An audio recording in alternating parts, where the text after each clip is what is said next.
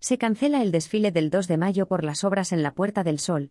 La Comunidad de Madrid ha anunciado este viernes que se cancela el acto cívico-militar del 2 de mayo, por motivo del Día de la Comunidad de Madrid, por el avanzado estado de las obras en la Puerta del Sol y por condiciones meteorológicas adversas.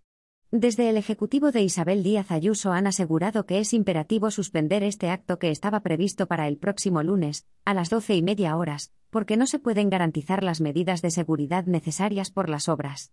Además, se suma la previsión de condiciones meteorológicas adversas, por lo que se procede a su cancelación, por lo que serán tres los años que no se realice este desfile, suspendido durante dos años por la pandemia, y, ahora, por este imprevisto.